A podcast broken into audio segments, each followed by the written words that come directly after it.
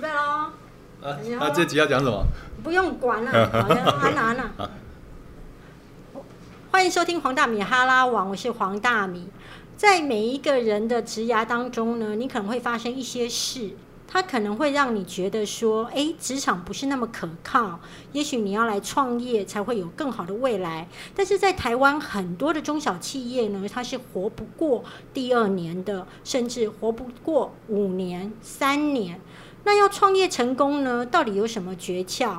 我们今天就邀请到目前创业很成功，但是过去也创业失败过的威爷来告诉大家一些撇步。威爷好，嗨，大米好。对，威爷，你刚刚在上一集哦，其实可以告诉我说，好像其实创业哦，其实不是那么容易。那你第一家创业的时候是开餐厅，那有因此就顺风顺水，从此有饭吃吗？哦，有第一年的时候非常的风光，哦，太棒啦！我都替你开我心。我记得第一个月的时候，我业绩就做了两百万，然后换算下来净利大概四十万，就是我在东森一年的年薪，你知道吗？哇，所以你以前在东森一年的呃一个月的月收入大概就是三三万多左右，对。 OK，但这件事情就是有一句话嘛，少年得志怎么样？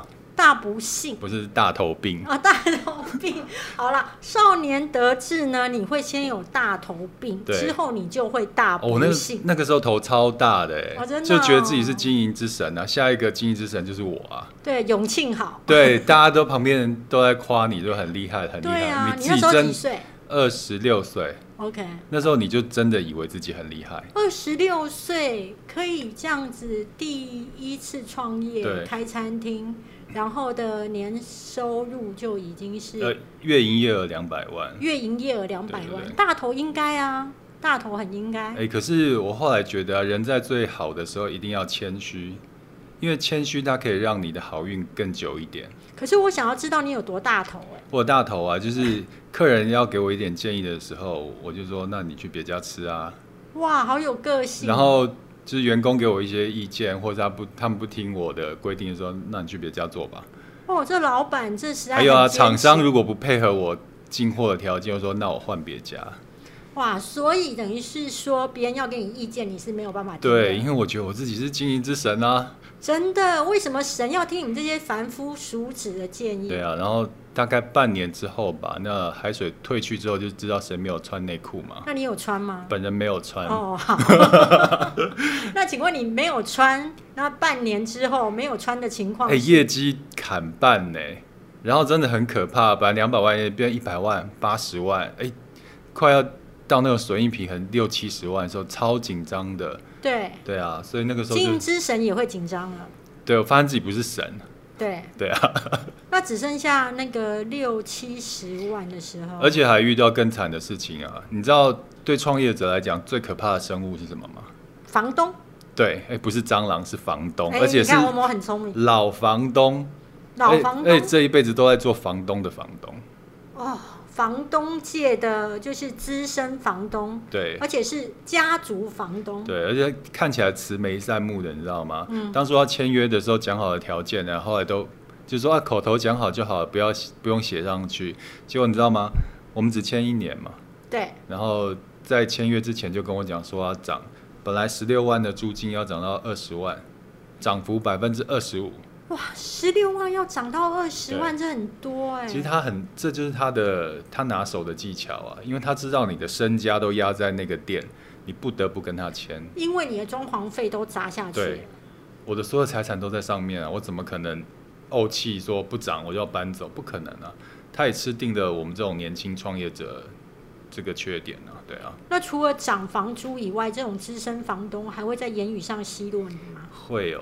他其实那个房东，我们我们店的楼上就是房东的住家，对，然后他们家的那个媳妇就把我们家厨房当他们家的厨房，缺什么就下来打包拿上去，而且还不付钱哦。那你我们的你店长有跟他讲说，哎、你这样要付钱的、然后他就跟我们店长说，你们老板还不是靠我们养的，哇，对，是这样子啊，你们老板还不是靠我们养 的？对啊。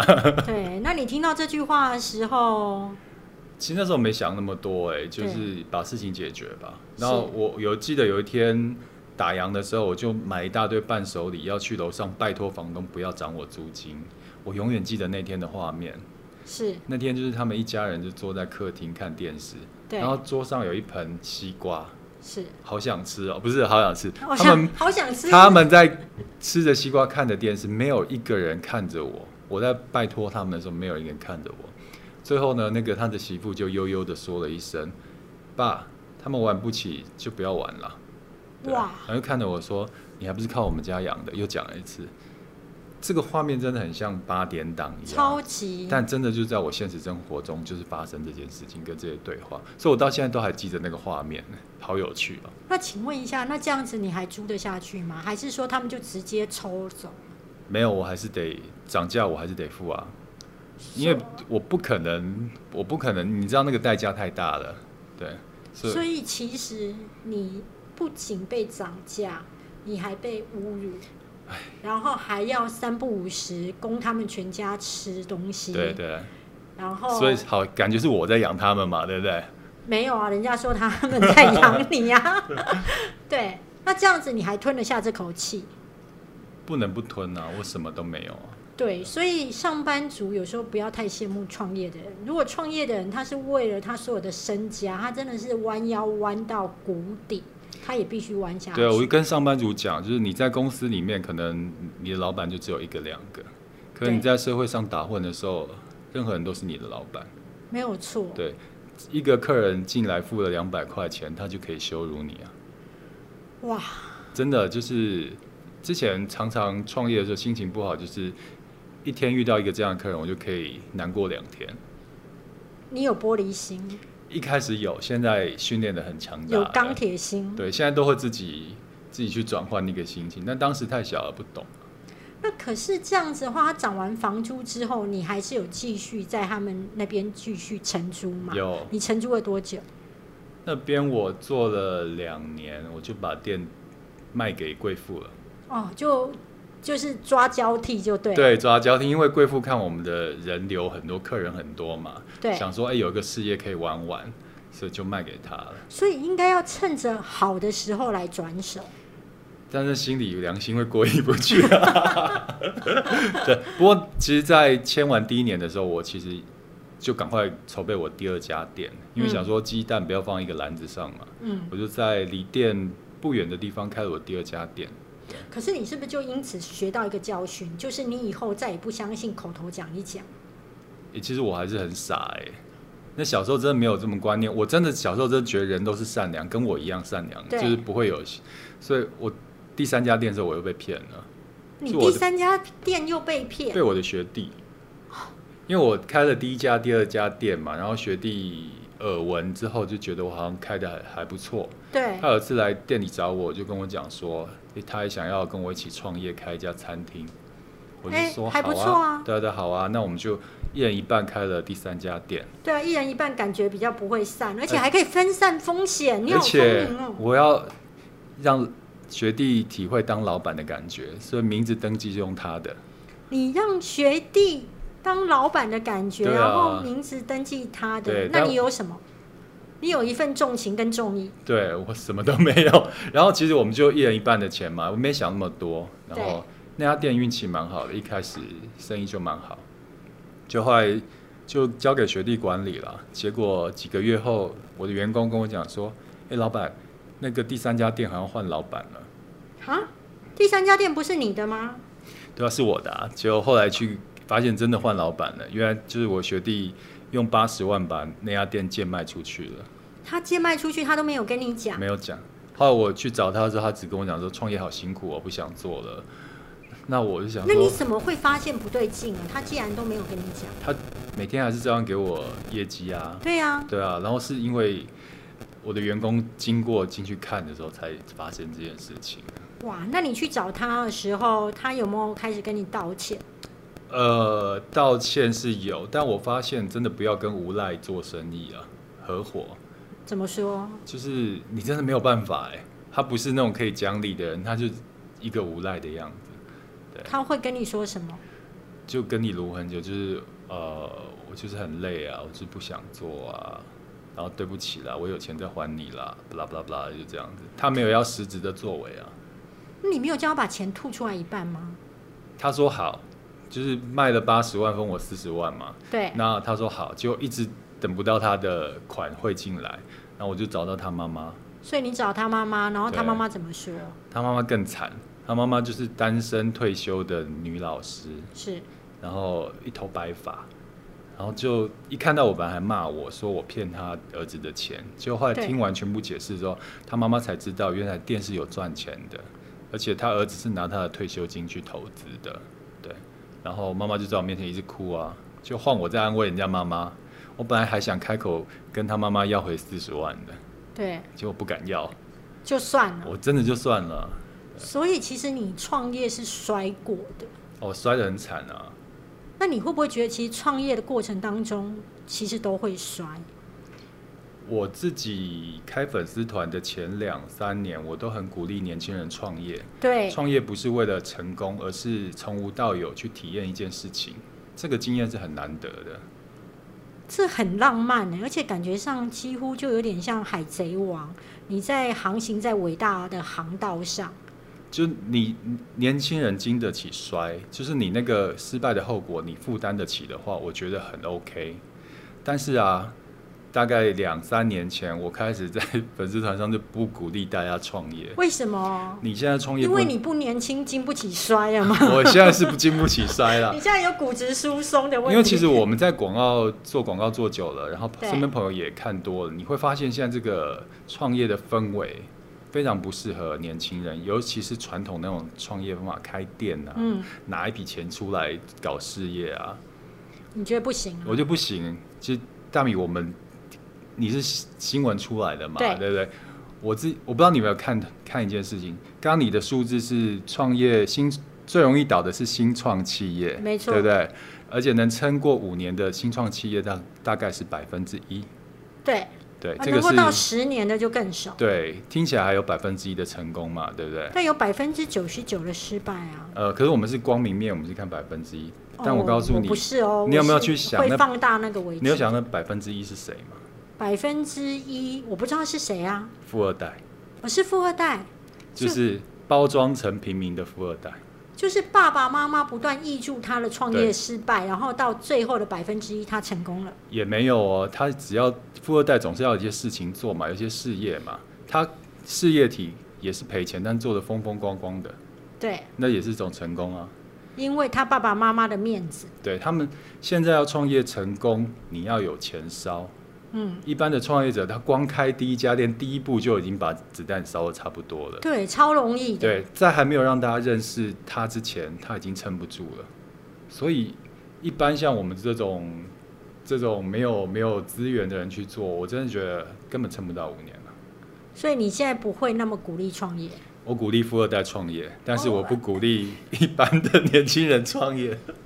所以如果你要创业之前呢，先去问一问你爸爸，他的口袋够不够深，够不够让你烧？对啊，所以我反而建议现在一般的上班族年轻人创业就几个方向嘛：对，才华变现，什么意思？你本身要有才华，你的才华是不用成本的，你要把你的才华变成有转换率、有现金的。就像大米你，你会写东西，对，你写东西大家都想看，这就是你的才华。我你有懂你有实质的成本吗？呃，我的成本就是我丢下去的时间。对，就但它不是那种白花花的银两，去对了就没了嘛。而且等于说，我那时候是一个呃缓慢的一个转移，嗯，就是我其实都有一份正职，所以我不会觉得万一粉丝团触及率不高啊，或者是没有业配上门、没有演讲，我内心就会害怕。所以就是就是现在很流行在职创业嘛，对你我是有一这样份子工作靠别 靠老板养，但是你旁边要发展支线出来啊。对，所以这也是一种创业的概念。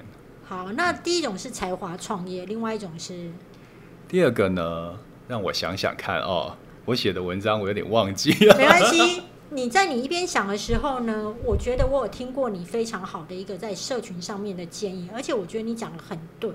你是说过去其实呢，呃，是部落格时代，啊对，嗯但是后来就会有一直新的平台出现。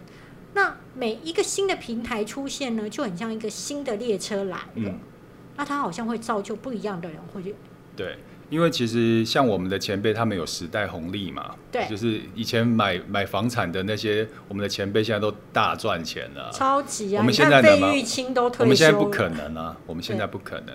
还有以前可能在电视媒体出现的一些前辈艺人，他只要有知名度，哎，其实就有很多的钱进来了。对出本书就十十万本嘛，对，我们哎，现在淡就如是姐也在说你哦。 对啊，所以那个时候有那个时时候的时代红利，但是对这个时这个年代有这个年代的时代红利，所以你的思维不能放在过去。那就像呃，有很多人之前 F 呃部落格时代他没跟上，但你看部落格没几年就 FB 出来，有一些 FB 又没跟上，现在有 IG、YouTube，现在到现在的 Podcast，你没有发现现在那个列车越开越快，没错，每隔三五年就会有一个机会。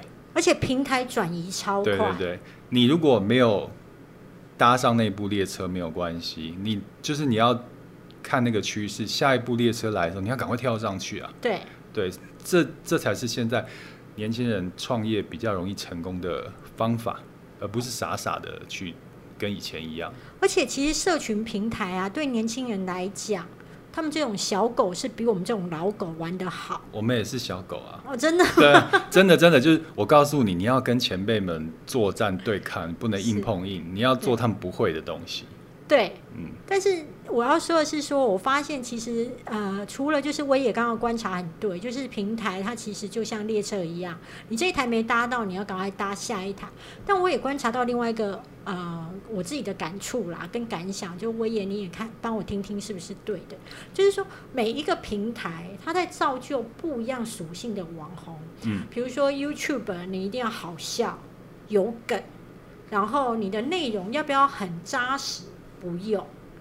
但是呢，如果假设你是一个有土博 YouTube 转到 Podcast，你可能会死掉哦，因为 Podcast 它可能必须是一个比较聊天型，嗯然后比较就是深度内涵，带给别人东西。那除非你真的是一个喜剧天王，或者是干话系的那个 Podcast，比如说，我觉得台湾通勤第一品牌嗯就是非常好笑。那你说有没有什么很大的实质的收获？好像还好，但是光那个欢乐的时光，你就会有粘着度。可是其他 podcast 的平台，大部分都是想要就是呃，你想要在上面听到一点内容，嗯就很适合，比如说像我们这一种，可能就是可以分享生活、分享生命的人。所以是不是每一个平台它能造就的网红是不一样的？对我到学校演讲的时候，你知道那些学生啊，但对我在讲正题的时候，大家都在睡觉，是然后在 Q A 的时候，大家都醒了，大家都问我说怎么样当网红。 然后还有第二个问题就是我要经营哪个啊平台，是，因为大家以前都觉得是脸书一党独大嘛，但现在对不是，现在有其他平台出来了。那我觉得脸书也不会消失，那就会就百花齐放的平台。那你要选哪一个平台？你你你哪一个平台 OK 呢？要选一个最适合你的。嗯，如果你是那种像杂志型的，就是对图像啊表现非常有美感的，你就做 IG IG 嘛。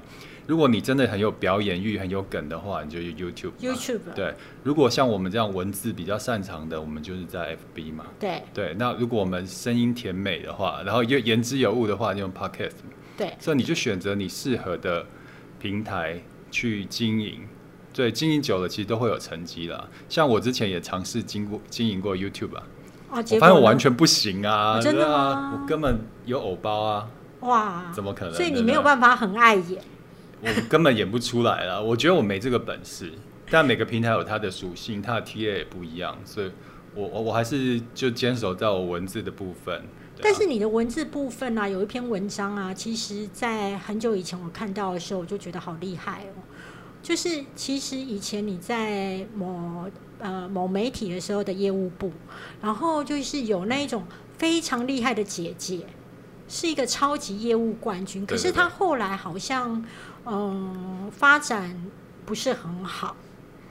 这件事情小时候我可能没感觉，但因为我现在已经快要到退休的年纪，就快要到下流老人的年纪，我特别有感觉。嗯你你你应该也很啊有感吧？你还对不很对？年轻哎、你在那边跟我讲什么退休？哎，那个你什么？你知道什么叫危机吗？危机、就是、危机感就嗯当你在危机的时候就已经来不及了，哦，所以一定要有危机感。哦 OK，，对，我们现在还不到老人的的那个阶段，但我们要先想那个时候的事情。这是嗯金牛座想的比较久。比较务实。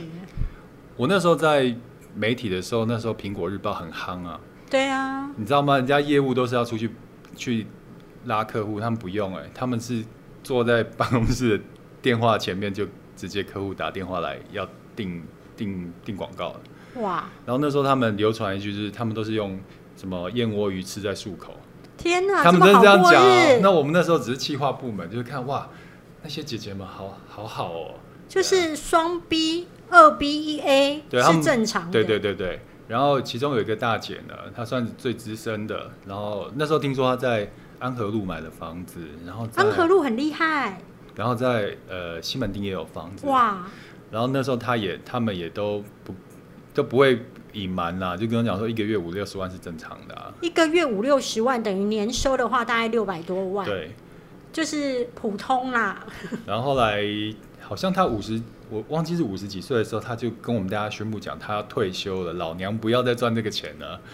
就然后是年收六百万，赚起来还是觉得已经不稀罕。对她觉得已经财务自由，她要退休了。 OK，就我们好都羡慕、哦，很羡慕啊。然后前几年听听朋友说，他现在在台中做清洁员。在台中做清洁员，那时候我听的那是他吗？就后来听说，因为前好几年前有一个吸金的案子，嗯就是对，未上市的科技公司在卖什么股票投资，那他听听说那个投报率有三十趴，所以他把他全部的身家放进去，他还把他的亲戚朋友的钱也一起拉进去了，就后来就发现是老鼠会的形式，就钱全部都没了，还还欠了亲戚很多钱。所以就变成清洁人员。他想回媒体啊，但现在媒体的业务已经不是之前那样不行了现在卖的都是数位，超难的哦，对，所以他也接不上啊。那他唯一能做的就是出卖劳力的工作。可是像你这样子觉得这么有危机感，然后又看到这种就是不小心从就是王牌业务变成清洁人员的故事，那请问你对于你的就是下半场人生，你有做了怎么样的布局，或者是跟想要跟大家分享说，怎么样可以让自己免于当下流老人吗嗯？，其实我我觉得到了四十五岁之后啊，要盘点人生很多东西，嗯，盘点自己的资源跟资产，对，就看你手上忙的这上半辈子到底有哪些东西，要开始比较保守的去配置了。嗯，对，那像我现在之前会比较冲啦，现在就可能就是放在比较稳稳固的基金或 ETF 啊，年报酬率可能五六趴的那种比较稳定的。然后第二个要盘点你的人际关系，哦，为什么？呃，不好的朋友都不要交了。哦，以前年轻很喜欢交朋友，但真你的有没有发现有一些朋友交的是麻烦？对，而且嗯你会发现，你跟他越熟，不仅是浪费你的时间，嗯而且会他所有的负能量跟纠结，你也会被缠住。以前还会很不好意思这样说，渐行渐远好了。对，哎、但我现在就是当机立断，如果觉得这朋友不 OK，我其实之后就不会联络了。哎你会不会觉得，其实我们来到这个年纪，某种程度上，我们对于感情是有比较淡的感觉？我觉得倒不是淡的感觉，我们还是可以很浓烈的啊。